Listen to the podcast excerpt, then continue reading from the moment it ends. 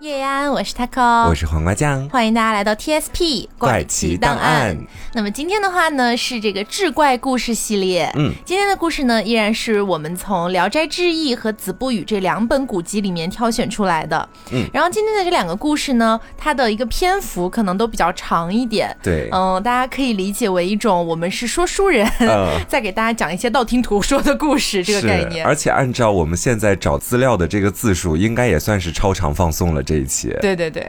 那么今天的这两个故事呢，是首先由黄瓜酱为大家挑选的，来自《聊斋志异》里面的侠女这一篇。嗯，你不要看它叫侠女哈，实际上它是一个蛮混乱的一个关系的故事，关系非常复杂。对，那我这边为大家挑选的呢，是来自于《子不语》的一个故事，叫《三头人》。嗯，这个故事挑选它的原因呢，首先是它是《子不语》里面，呃，也不能说罕见，但确实是比较少一点的大长篇。嗯，然后呢，它给我的感觉会非常像《鬼吹灯》里面会写到的故事。这么牛逼？对，我不知道大家如果看过《鬼吹灯》的话，应该会了解云南虫谷那一段。嗯，呃，我今天挑选的这一篇，给我个人的感受哈，就我觉得挺像的，是这样子。那我们先进入侠女这个故事。嗯，好，我们说在《聊斋》里面，我个人觉得讲同性关系的故事还蛮少的。挑了个同性恋的故事是吗？至少这一篇里面虽然不是以同性关系为主导，但里面有出现过这种关系。你有在夹带私货？哎呀。侠女这个故事吧，主人公的姓氏是顾，我们在后面就叫他顾生。嗯，他这个人吧，会挺多的，琴棋书画呀，唱歌跳舞啊，基本上是样样精通，算是一个小小的杂学家。嗯，但是在他的人生里面，唯一牵绊他事业和人生发展的，其实就是他家里面的一个经济情况。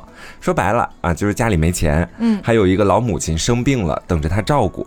但是顾生这个人还蛮有孝心的，他没有抛下他的老母亲，平常每天就出去靠给别人写字呀、画画呀赚一点小钱，为的就是给他母亲买那些药吃，嗯，然后也维持一下自己基本的一个生活情况嘛，嗯。但是他只要一拼事业，往往在婚姻上面可能就有点力不从心了，所以他今年都二十五岁了，还没有订婚。虽然在我们现在看来，二十五岁还没订婚不算是什么特别大的事情，但是在古代就完全不一样了。嗯啊，他妈妈在当时也算是为他的婚事操碎了心。那顾生家对面有一个空房子，里面呢住着一个老奶奶和一个小女孩。有一天，顾生就从外面回家，看到对面房子里的那个小女孩刚从自己家里面出来。嗯，这个女孩大概有十八九岁。长得也，这已经不叫小女孩了吧？女孩，女孩，妙龄少女了。对对，长得也是非常的漂亮。这个妙龄少女见到顾生的时候，也没露出什么表情，一点也没有以前我们说故事里面那种女孩娇羞啊什么的，一点也不害羞，就大大方方的走了过去。顾生当时也没跟他讲两句话，但回家之后就问自己的妈妈说：“哎，刚刚那个女孩到底咋回事啊？为什么从我们家出去了？”嗯，他妈妈就说：“啊，那个女孩她到咱们家。”来是来借剪刀和尺子的。那个女孩说自己家只有她和她母亲两个人相依为命。我看吧，她也不像是那种贫苦人家。我就问那个女孩，就问了半天，说你到现在为什么还不嫁人呢？嗯，然后女孩就说：“哎呀，是因为我自己的母亲年纪太大了，有点病，然后需要照顾她。”哎，那两边不都一样了吗？对，家庭环境相似。嗯，然后她母亲就顺着往下说了，说明天啊，我就去找找那个小女孩的母亲，跟她唠唠嗑，顺便提一下这个结婚的事情。如果能成的话，就是最好了。嗯，第二天呢，顾妈妈就到对门去了。他发现女孩的妈妈的耳朵已经听不见了，而且他们家连米什么的都只能应付一天的饭量。哦，虽然顾家比他们好点吧，但是也没好到哪里去啊，半斤八两。哎，然后顾妈妈就跟女孩的妈妈两个人聊来聊去的，最后就扯到了顾生和这个女孩的婚事上去了。是他耳朵都听不见了，咋聊的？写字是吧？可能是用手语什么的，或者特别大声的说话。哎，这是个 bug，我觉得。然后呢，女孩的妈妈其实对这门婚事表示非常的赞同，但是女孩在旁边听嘛，听到她跟顾生要结婚，就一直面露不悦的那种神色，也一直都没说话，不想嫁，哎，看起来很不愿意。顾妈妈回到家里之后，就把刚才在女孩家发生的事情，通通都告诉了顾生。嗯，母子俩就盘算了半天，也没有想明白，说这女孩为啥不愿意啊？那可能是就真不喜欢。女孩家本来就已经够穷了，那要是能嫁个稍微好一点的人家，生活不就能过得更好了吗？对，两家都穷，也算是一种门当户对嘛。也有道理了。对，但然后他俩也不能强迫那个女孩直接嫁过来，所以这事儿呢也就没了下文。之后有一天。顾生正在房间里面看书呢，就看到有一个少年到他家里来了。嗯，少年自己说啊，我久闻你的大名，说你画画很好，能不能跟你求一幅画？这少年长得也是非常的帅气，有点必要小说那种意思了。是要画那个泰坦尼克号里面那种裸上半身的那种画是吗？对，但这个少年的举止非常的轻佻，怎么个轻佻法呢？就说到底就是会对顾生讲那些比较暧昧的话呀，动手动脚啊。大哥哥，对，来我抚摸一下。来过第一次之后，这个少年每隔几天就要再来一次。慢慢熟悉了以后，顾生呢就和他开起了玩笑，甚至还拥抱他啊！少年也太 gay 了吧？对，也不拒绝这件事情。逐渐，顾生和少年之间就有了恋爱的感觉啊！这啊，两人你一来我一往，交集是越来越多。关于这两个人到底是只对彼此有好感，还是发生了一些实质性的性行为，嗯，咱们不得而知。因为蒲松龄在这个段落里面只写着说，两人逐渐发生了同性恋。啊，这个那我觉得多半就是有了，嗯，这么确定的姐，蒲松龄算一笔带过，但咱们给他盖棺定论。对对对对对。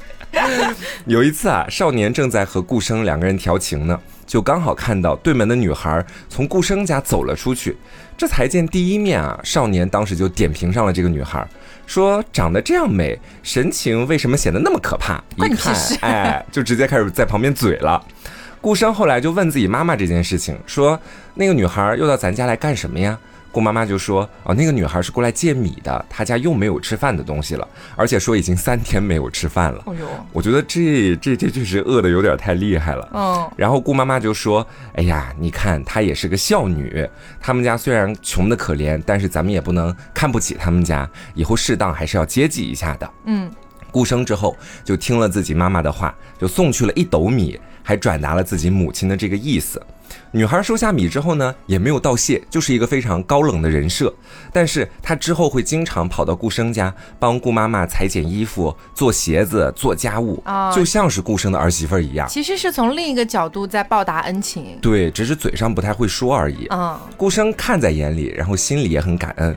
就如果之后那些来求他画画的顾客送了他一些好吃的，他就一定会分给女孩和她的妈妈。但是那女孩也是依旧什么话都不说。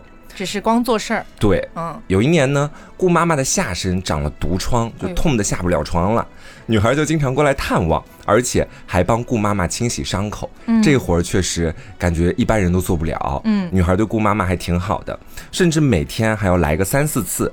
顾妈妈当时就感动的直流眼泪，说：“哎呀，哪里能找到像你这样的儿媳妇儿啊？这样侍奉我。”女孩就安慰她说。你有个最孝顺母亲的儿子呀，你还有一个男儿媳妇呢。对呀，虽然你现在不知道，但你以后就知道了呀。而且我觉得你儿子对你很好，就胜过我们家啊这个寡母孤女千百倍了。顾妈妈就说：“哎，你别说了，我最担心的就是我那个儿子。按现在这样的情形发展下去，我们家怕是要无后呀。”根本就没。顾妈妈已经知道了是吗？没有，顾妈妈不知道，只是觉得这个顾生一直都不想结婚，就有了这个担心。而女孩当时听完这个之后，也就没说啥了。等到毒疮好了之后，顾妈妈就对顾生说：“你看这姑娘天天到我们家来，我们欠姑娘的人情有点太多了，你千万不要忘记去报答她。”顾生其实自己也是想把女孩娶进家门的，哎。对这个地方，我觉得就是他比较渣的地方来了。你分明有一个小男朋友，你还想娶一个女生，你这不是骗婚吗？其实我觉得这个在现代看来是绝对会被骂死的。对，但是可能放在古代，他们两家都很贫穷，这个女孩又吃不起饭，嗯，她可能在那个时候还觉得自己是挺善良的哦，想通过对，虽然不喜欢他，但是把他娶回家来能给他一口饭吃。我猜测可能是这个角度吧。就顾生当时也挺努力的嘛，就每次见到女孩之后，都会跟她讲，要不要到我家来坐坐呀，或者说什么。我们俩姐妹呀啊！什么时候结婚呢？但女孩其实都很冰冷，就那个不苟言笑。之后顾生也不敢再提结婚这个事情了。嗯，有一天，这个女孩刚从顾家走出去，又来他们家帮忙了嘛。嗯，顾生就在背后看着她。这女孩当时很奇怪，突然回眸一笑，这一笑就不得了了。顾生当时就是一个性欲大起啊，立刻就把女孩带到了自己家里，并且发生了关系。是吗？什么？我觉得渣男坐实了，真的。他在干嘛了？就事后，女孩非常严厉的警告了顾生，说：“记住这种事情一次就可以了，不要再有第二次。”顾生呢就一边嗯好的好的这么答应着，一边到第二天晚上，他就继续想找这个女孩出来约会。女孩见到他之后就非常严厉的拒绝了他。之后顾生又努力了好几次，但女孩都没理他。慢慢的他就放弃了。有一次，这女孩就问顾生说：“我看你们家每天都有一个少年来这边，他是谁啊？”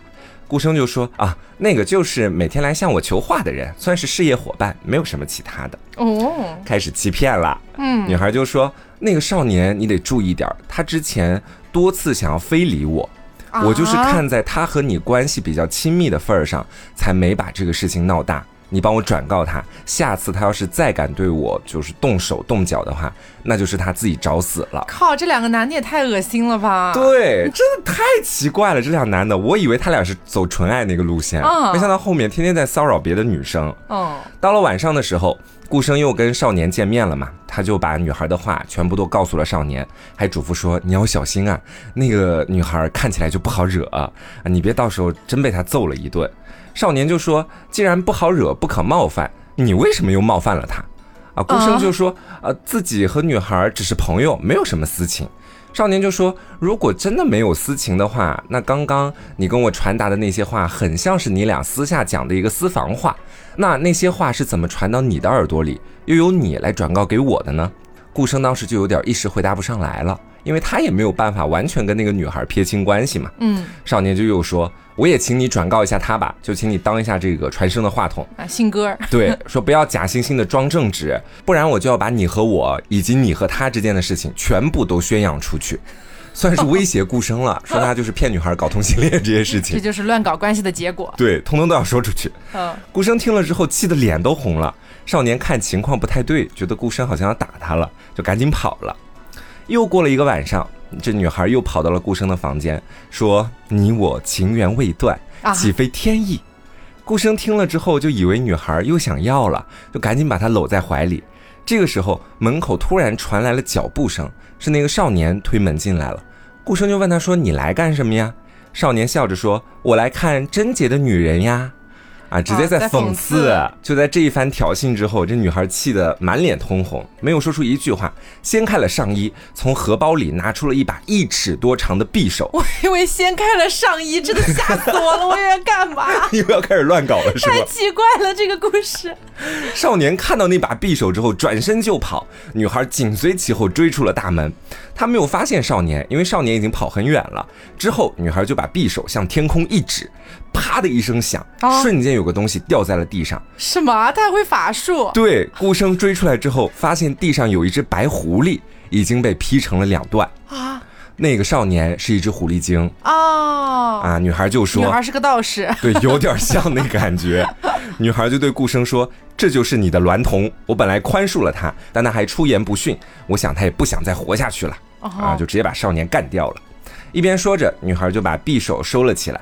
顾生看到以后，讲实话也没有受到多少惊吓，就扯了扯女孩的衣服，想把她继续拉进屋子里 干那档子事儿。这个顾生也太奇怪了吧？就是个色魔淫娃，他脑子里就没有别的事情了是吗？对。然后女孩看他那副色样，就感觉来气，就直接拒绝了，说我被少年这么一搞，算是没兴致了。我们俩明天晚上再搞这件事情吧。等到第二天晚上，女孩果然又来了。顾生这个时候已经没有昨天晚上那么高的兴致了，就跟他聊起来了，就说：“你昨天晚上拿的那把匕首到底是个啥呀？你指到天空那一下还挺帅的，到底是咋回事啊？”女孩就说：“这事儿你还是不要知道，但是也请你帮我保守秘密啊！你要是泄露了，对你也没啥好处。”嗯，我觉得这挺废话文学。咱们说这个事儿吧，啊，就是这个事儿啊，咱们就咱们这个属于说是，嗯，你没必要知道，对，保守秘密这个事儿，就是说为什么没必要知道呢？因 为你没必要知道。顾生当时就没敢继续往下问了，就赶紧换了个话题，扯哪儿去了呢？扯结婚上去了。他就跟这个女孩说：“那咱俩的婚事，咱俩都搞过这么一次了，后面能不能结结婚？考虑考虑呗。”对，女孩就说：“我俩已经睡过了，这确实没错，而且我还给你们家干了那么多的家务，所以从实际上来讲，我不就已经是你的妻子了吗？你还提结婚那么形式主义的事情干什么呢？” 哇，这么先锋吗？太先锋了，所以是侠女嘛。哦，顾生当时就委屈了，说：“你是不是嫌我穷啊，所以不愿意和我结婚？”女孩就回答说：“啊，你固然是穷，那我难道就富了吗？我今天晚上能来这里，就是因为同情你穷，我才会来这个地方，也算是很直白了。”女孩这么一回呢，两人算是在结婚这件事情上面彻底聊崩了。嗯，但是还是云雨了一下。女孩临走的时候就说：“苟且的事儿不可一而再，再而三。”啊，我我也算是退步了。前面说只可以搞一次，现在是不能一而再，再而三。女孩说：“我想来的时候，我自然会来。我要是不想来，你强迫我也没有用。”嗯，很先锋，就是我想要的时候我就会来，我不想要的时候你也别强迫我。所以女孩说到底也只是想要满足一下自己的欲望罢了。对。从那以后呢，每次晚上云雨完之后，顾生想要和女孩说几句悄悄话，女孩就赶紧手刀逃跑。但是补衣服呀、做家务这些活儿，他基本都干，也就是和顾生的妻子没有什么区别。两人在生活和身体上都有交流，唯独好像就没有那么点感情。嗯啊，他们俩感情的定义是这样子的。那又过了几个月，女孩的母亲去世了，顾生就帮女孩料理了丧事。从此以后，女孩就自己一个人住了。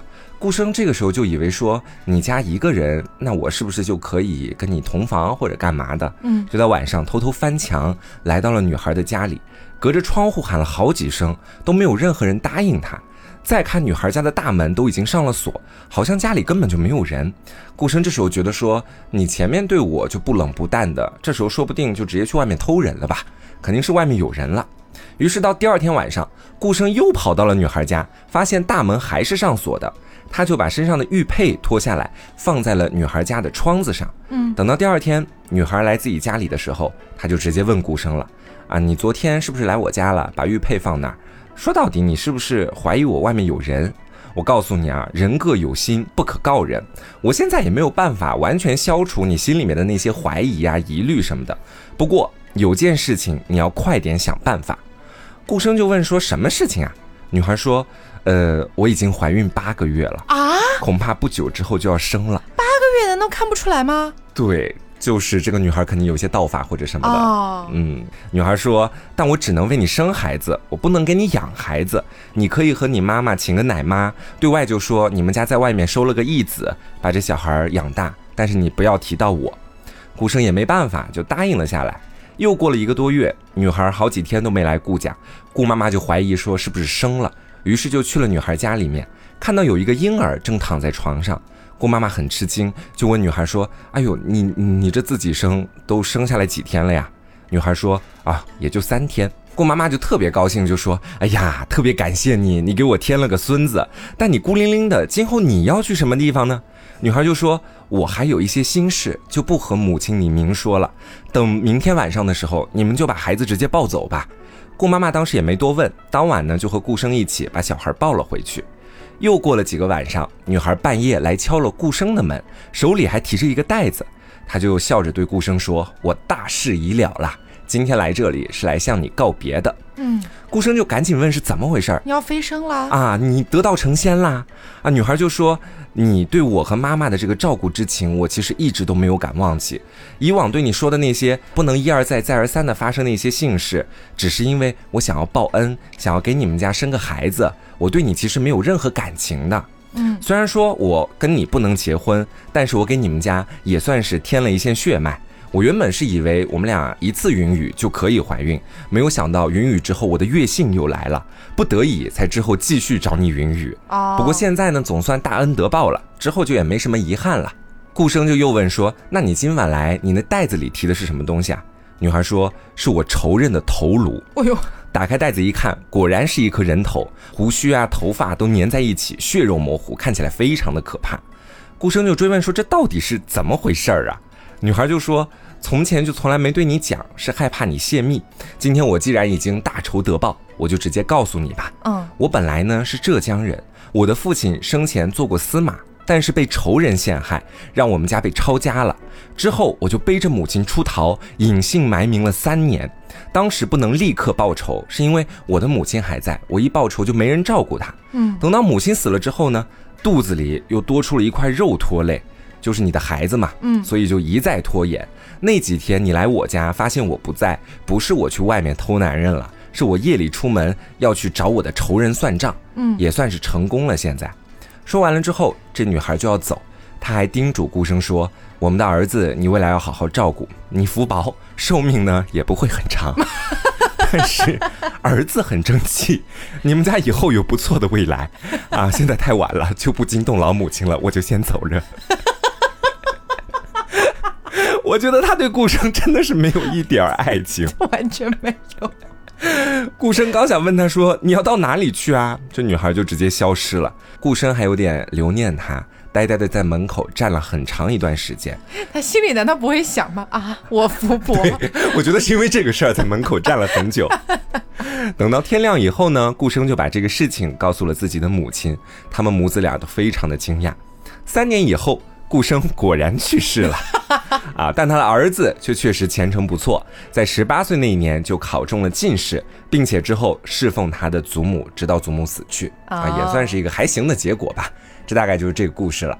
哦，所以说这个故事里的侠女也没有去交代她是怎么样学习到这些道法的。对，没有她的那些，比如说从前的经历啊、童年的经历啊什么的，就是一开始的人设就是一个会道法，并且可以隐藏自己已经怀孕事实的一个女人。哎，我有种感觉啊，我感觉这个故事很像是侠女这样一个人物的一个小小番外篇。对，就是她的人生感觉应该是那种大女主剧，应该有更长篇幅的去写才对的。就感。感觉很像是假设他四十多岁那年跟别人聊天谈心，对，就是说当年我斩过一只白狐狸，有那么一小段故事，对，有了一个孩子，对，就很像是那种细说曾经的感觉。嗯，好的。那么刚刚黄瓜酱给大家讲到的这个侠女的故事啊，可能听起来会比较的轻松有趣一点。嗯，那接下来要跟大家分享的来自于《子不语》里面的这一篇《三头人》，呃，就可能没有那么轻松有趣了。哦，是比较恐怖的。对对对，会比较恐怖。一点，因为我前面有提到，它会有一点像是《鬼吹灯》云南虫谷那个系列里面会发生的那种故事的感觉。嗯啊，来大家一起听一下哦。说是康熙十二年，云南的吴三桂起兵造反了。当时西南各个省份的边境全都设了关卡，也就是禁止通行。嗯，所以从西南各省向外走的一个道路啊，被断绝掉了。嗯，那个时候呢，有兄弟三个人，他们都姓张，是浙江湖州人。张家三兄弟。对，张家三兄弟。这三兄弟呀，是一直在云南普洱那块地方去行商。那因为三兄弟行商居住的地方是在深山老林里面。所以说呢，就导致一个消息不通畅。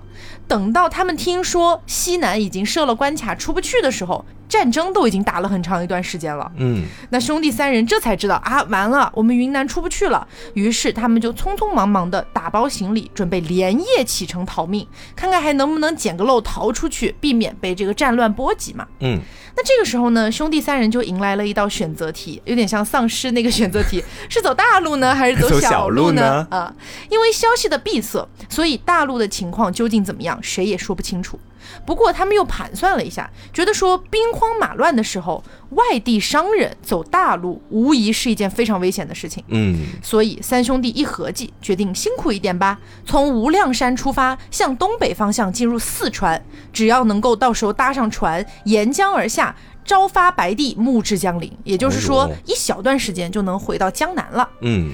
那清朝初期的时候啊，出入云南的道路非常少，即便是有川滇大道。边前大道这些所谓的一些官方的道路啊，但其实这些道路也都是那种蜿蜒崎岖的羊肠小道，不好走。对，不好走。自古以来就有无耻道之称。这个尺这个概念哈，在不同的朝代有不同的一些换算标准。不过在清朝的话，五尺换算下来，差不多就是一米五到一米六左右的一个宽度。嗯，听起来好像不算特别狭窄，对吧？但是这样的道路不是说只让人步行通过就可以的，还有商队的马车呀、货物啊等等的东西。这就让我想到，就是我外婆家那边也是这种羊肠小道，基本上路宽也就一米五、一米六。嗯，就你。人如果单个一个一个通行，你会觉得挺宽敞，嗯，但一旦有马车，就会觉得格外拥挤。对，那当初呢，三兄弟随商队进入云南的时候，走的就是这样的道路，当时已经是一个苦不堪言啊。但是等他们进了无量山之后，才发现哦，他们以前走的那些路已经是康庄大道一样的概念了，更短更小了。对，无量山上的这个山间小路非常崎岖狭窄。嗯，三兄弟一开始哈，他们原本以为只要我们找对了方向，就算是山路走的辛苦一点，肯定还是能走出去的。嗯，结果却发现无量山绵延数百里，森林茂密不说，还特别险峻，而且到处都是毒瘴、虫蛇、沼泽之类的东西，真的很像那种丧尸逃生系列。对。那这个兄弟三人呢，就逐渐的有点被困在山里的感觉了，慢慢的分不清东南西北了。嗯，一连走了十几个昼夜啊，干粮全部都耗尽了，他们就只好开始吃树叶、吃树根，拼死想要走出这座山。某天清晨呢，依然是兄弟三个人相互扶持着继续上路，想要按照他们拟定的方向穿行过一片树木稍微稀疏一点点的山包。当时阳光非常好，万里无云啊！三个人这十几天以来遍体鳞伤，然后被折磨的不成人样。对，又是山林间嘛，露水那种潮气特别严重，嗯，他们的皮肤有点被侵蚀了。刚好这一天阳光好，在这个阳光微风的照拂下，兄弟三人终于是能够享受到短短的一个干爽的感觉了。嗯，这个阳光呢，也让他们觉得精神啊不错了起来，逐渐也加快了脚步。正走在路上。突然之间，迎面吹来的风变得猛烈了起来。三兄弟这段时间一直是吃不饱穿不暖啊，被风吹的是一个脚步虚浮，直接踉跄摔倒。咋又有大风来呢？我觉得是有什么妖怪要来。对，却在风声当中隐隐听到了江河涨潮的那种声音啊。可是你想一想，三兄弟在深山老林里面呀，哪有江河啊？对呀，怎么会出现像钱塘江大潮那样的声音呢？嗯。三兄弟相视一眼，都在彼此的眼中看到了恐惧，心想说：“云南多雨，难道是山洪爆发了吗？”于是三个人连忙向高处爬去。刚刚爬上一个小山丘，那个涨潮的声音就已经像打雷一样响了。霎时间，尘土滚滚，木石横飞啊！就只见一头比大象还要大上一倍的黑毛巨牛。哦，鼻子当中喷着惊天动地的低吼，狂奔而去。牛魔王了，这是？哎，倒也不是牛魔王 啊。这个黑牛啊，一旦遇上那种碗口一样粗的大树，毫不闪避，直接撞上去，大树就会像纸糊的一样，被黑牛碰到的一瞬间直接折断，然后被甩飞数十丈远。力气很大啊，数十丈大概是多少呢？十丈差不多等于现在的三十三米，所以数十丈少说也有个一两百米远吧。我的天哪！一眨眼的功夫，沿着黑牛跑过去的足迹，树木全都倒了，硬生生开辟出一条笔直的道路来。嗯，三兄弟是从来没有见过这种阵仗啊，没见过这种等级的怪兽。嗯，吓得死死趴在地上，恨不得立刻变成一块石头、一块木头之类的。三只小青蛙可以变成，在心里默默祈祷，千万千万那只怪兽不要发现自己。嗯，不过那只黑牛横冲直撞，一步也不停，狂奔而去了。显然是没有发现兄弟三人啊，因为他们三个太小了，可能没看到。对，但是这三个人已经被吓破了胆，直到这个黑牛的吼声越来越小，彻底消失不见了之后，才颤颤巍巍地探出身子来。然而依然是腿都在发软，完全没办法走路的状态。嗯，三弟呢就靠在石头上面，牙齿都在打架，满脸恐惧地说。大哥，刚刚那是什么呀？兄弟三人当中呢，是大哥在云南的时间最久。他愣愣的望着那只巨牛跑过去之后留下的痕迹，突然间就想起了早年间在苗寨的时候听到过的一首古老歌谣，歌词是：修扭力气大，头上长对角，一翘山崩垮。再撬地陷落哦，碰到神兽了，属于是对，碰到的是神兽，不是怪物。嗯，这首苗族的古歌谣里面说到的这个修纽，就是一种外形很像牛的神兽。哦，在苗族的神话里面，修纽一开始是化身成了一颗巨蛋，这颗蛋里面孕育了开天辟地的盘古，所以说苗族人觉得修纽既是盘古的原型，也是宇宙的开创者。这么牛啊！云贵地区有很多的原始部落，是随处可见这个牛图腾。嗯，他们所供奉的也不是我们理解的那种耕地的牛，而是修牛。对。大哥当时听了这些神话怪谈啊，是一笑了之，完全没有放在心上。直到这一次真的看到了这种能开山辟谷的巨牛，嗯，才猛然回忆起来啊，难道苗族人传说里的这种神兽竟然真的存在吗？是，而且我觉得这三兄弟，现在你知道我脑海里出现的形象是什么吗？是我们现在在百鬼里面做的那个莲幼，就是 三个兄弟，就看起来很囧、很可爱的那种。你也可以这样想，一会儿他们发生的故事，你就会觉得越悲伤啊。对。兄弟三人商量了一阵儿，也没想出个所以然来。但是无论如何，他们觉得还是必须要尽快出山的，因为谁也不知道这个山里面到底还藏有什么样的可怕的其他的怪兽了。嗯，三人受到了惊吓，精神突然又更加萎靡了。但好在那天的黄昏时分，从十几天前进山以来，他们第一次见到了人类的房子。哦，三个人都要喜极而泣了。今晚终于不用露宿在荒山里面了。嗯，可以借住一晚了。对，还可以问问路啊，要点吃的什么的。最好有个狐仙在里面。他们看到的这几间房子，远远望去，好像就是那种很普通的房屋哦。嗯。结果走到近处，才发现房子异常高大。三人摸不清楚是什么路数，走到房门前也有点犹豫，不敢直接上前叫门。就在这时，房门打开了。一个身长一丈多，一丈大概就是三米多高啊，这么高啊！而且不仅高，这个巨人还长着三颗脑袋，哦，也就是三头人啊。是这个怪异的巨人走了出来，看见三人了之后，微微一愣神啊，可能也很久没见到人了。嗯，那三兄弟本来就一直保持着这个警惕，看到了三头巨人，直接就是尖叫啊，然后马上就要跑走。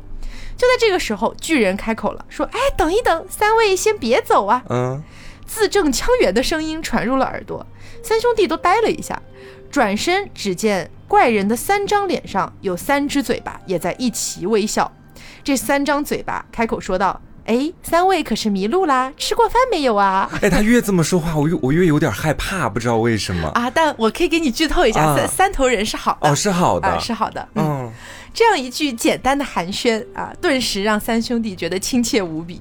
只是因为三头人的这个形象实在太奇怪了啊，实在有点确实像你刚才那种感觉。嗯，虽然他这么亲切友善，但是我还是分不清楚你是善是恶呀。对啊，所以三兄弟呢也不敢贸然进前。三个人当中，果然还是大哥比较沉着有理智。大哥拉了拉两个弟弟的衣袖，立马就三个人一起扑倒在地上，说：“哎呀，我们三兄弟是远来经商的，没有想到遇上了兵变，投奔你了。现在就……对我们想冒险穿过这个大山出去，但是呢，我们却迷路了，被困住了。嗯，已经好多天都没有吃过正常的东西了啊！希望你能够帮帮我们，指点一下方向。如果能再给我们一顿饭吃，那是再好不过了。嗯，求求大哥了，谢谢大哥。这个怪人呢，就开始笑了，说。快快请起，快快请起！我这里呀，轻易没有外人来，三位对我来说乃是贵宾，你们何必行此大礼呢？但是看到三人还是有点犹豫，这个怪人又说：“哎呀，我告诉你们吧，我呢，只是因为形象确实有点奇怪了，嗯，我不被世俗所接受，所以我不得已才搬到这个地方避居的。但是你们相信我，绝对不是什么怪物强盗，三位千万放心啊！这话呢说的非常真诚，三兄弟大喜呀，又千恩万谢。”这个巨人呢，也上前扶起三个人，让三个人赶快进木屋。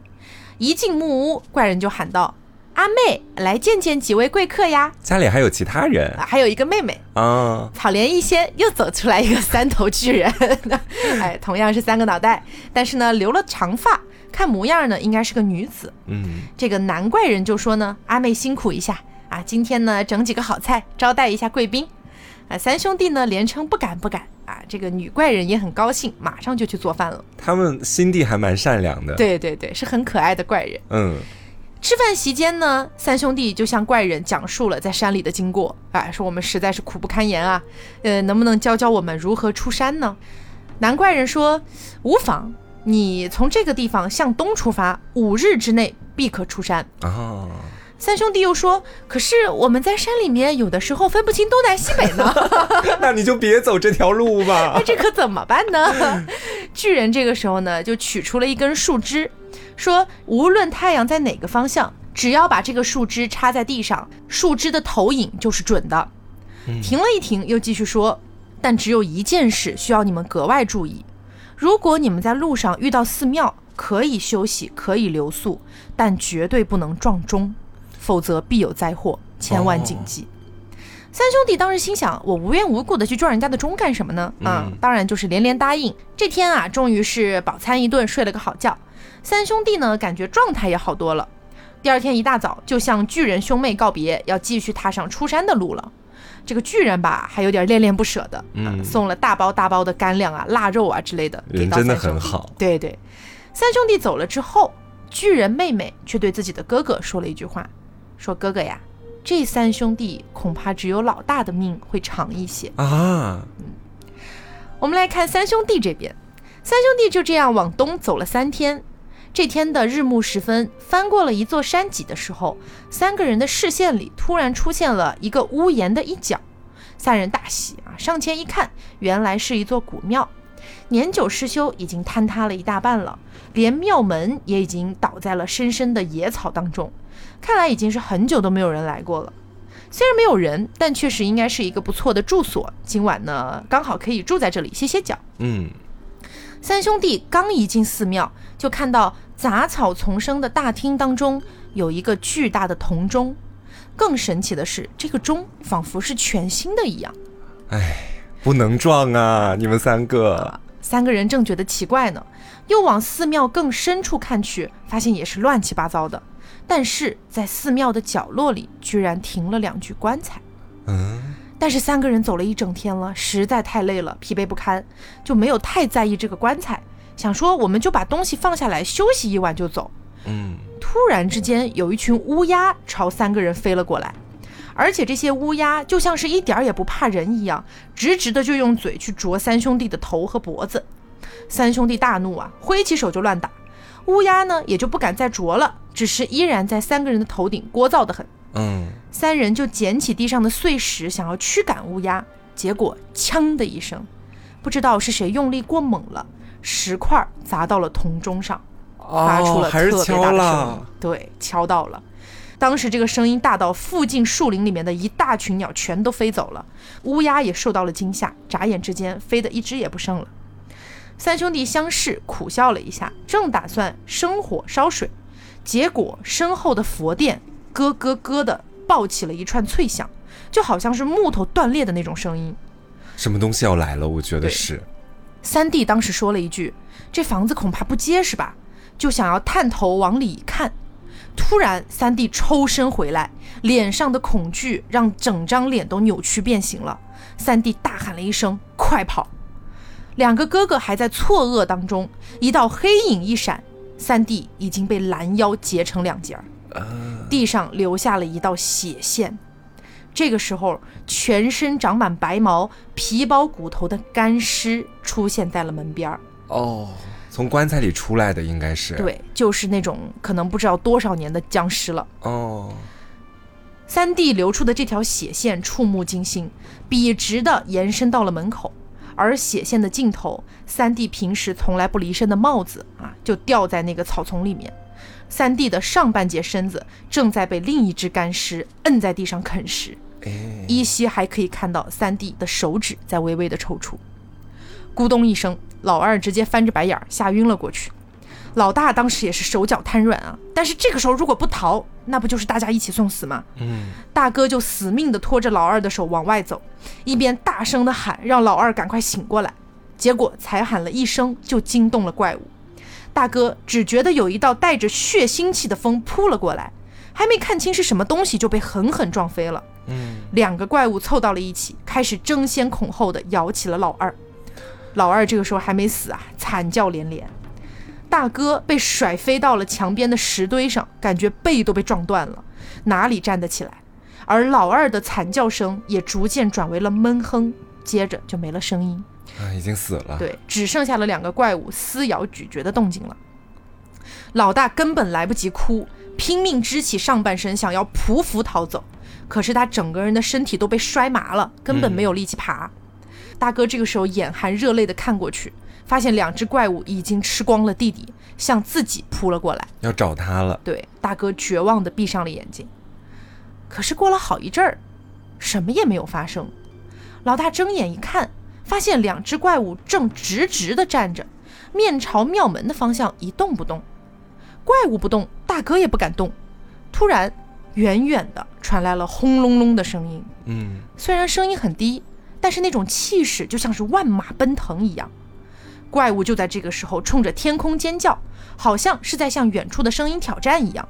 远处的声音很快就变大了，一点一点的接近了，居然是几天前见到的那一头修牛哦，修牛直接撞垮了庙墙，直冲了进来。怪物呢，就扬起血淋淋的利爪，高高跃起，直直的向牛头杀过去。黑牛只是轻轻的把头一甩，一只怪物就像是小孩子丢沙包一样被丢了出去啊，没有弄死啊，被丢了出去。好，砰的一声，这个怪物就砸穿了房顶，而另一只怪物却趁机扑到了牛的头上，张口就要啃。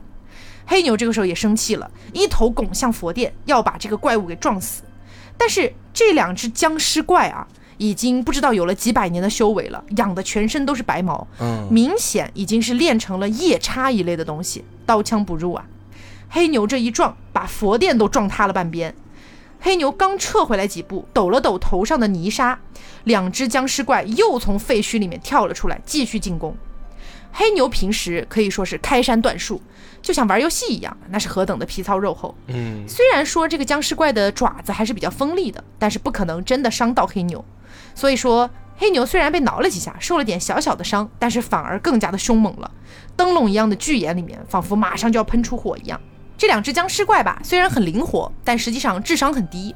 嗯啊，对上修牛这么强大的对手，他们完全不懂得什么叫战术配合，肯定不是对手，只会硬冲硬打。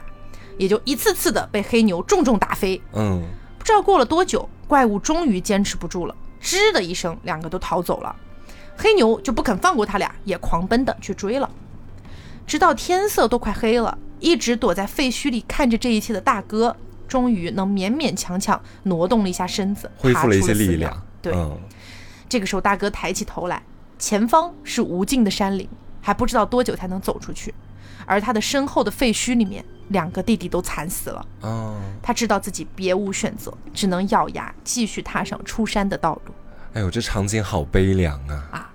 故事到这里，我觉得做一个开放式的结局会更好。嗯，我也觉得。对，但是也可以跟大家分享一下它真正的结局啊。哎，很简短，就是说十几天之后，他终于走出去，回到了自己的家乡啊，这个样子。但我觉得做开放式结局会给我们一些想象的空间。对，会会不会在之后还遇到了一些什么其他的？很有可能。对。而且，呃，我为什么说他给我一种《鬼吹灯》的即视感哈？因为大家都知道《鬼吹灯》是盗墓系列的嘛，啊，想要去盗墓的。但是这篇里面其实没有提到盗墓这个点，但是因为他是在云南发生。的，然后呢，又提到了什么毒瘴、毒虫以及僵尸怪啊，有那种即视感。对，还有什么苗疆的图腾，哎，就会让我觉得有点鬼吹灯的即视感。是，而且这三兄弟啊，虽然他们是行商的，但是呢，经历了这件事情之后，我觉得极大概率这个大哥有可能会转变自己的一个职业生涯。对，嗯，所以。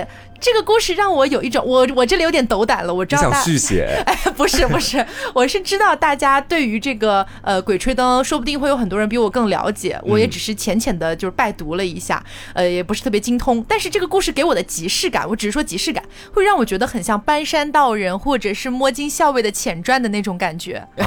不知道能不能理解我的意思？所以当时读到这一篇的时候，我觉得好精彩，好有意思哦。就是它不像我们以前讲到的那种故事啊，就要么就是胡。先要么就女鬼，嗯啊，就爱来爱去，就最后结结束，而是好像开启了某一个故事的篇章的那种感觉。对对对，是跟那些故事不太一样。对，就可能以前讲的故事还是主要走情感向的嘛。嗯，但是在这个故事里面，其实女性角色可能也只有那个女的三头巨人，嗯，其他的都是他们三兄弟一起去打怪的故事。对，而且关于这个三头人啊，呃，我今天查到的资料里面不只是《子不语》里面写到了，嗯，还有一些别的。一些古籍里面也写到了三头人，甚至也差不多是在吴三桂造反的这个期间写到的故事。呃，所以我觉得之后有机会的话，可以给大家就是继续聊一聊关于三头人的这个故事。是这打怪走副本的故事，听着确实蛮带劲儿、蛮精彩的，真的很像晚上在看类似的那种打斗走副本的小说。嗯，而且呃，也浅浅给大家推荐一下，因为我知道《鬼吹灯》是一个特别特别大的 IP 了，嗯，呃，但是我相信可能还是有一些朋友没有看过。你如果就是对于阅读小说没有太大的兴趣的话，我会推荐你去看一下潘粤明主演的那一个系列的《鬼吹灯》的电视剧，嗯。因为其实有很多《鬼吹灯》的这个 IP 改编作品都拍的挺不咋地的，一言难尽。对，一言难尽的。但是我个人觉得潘粤明的那个系列都还算是不错的。嗯啊，我本人也在就是浅浅等待下一步的出来这个样子。好，好，那么今天的故事就是跟大家分享到这里。不知道大家对于今天的两个故事有一些什么样的看法呢？都可以在评论区里面跟我们一起聊一聊。嗯，好的。那么我是 taco，我是黄瓜酱。那我们下周再见，拜拜。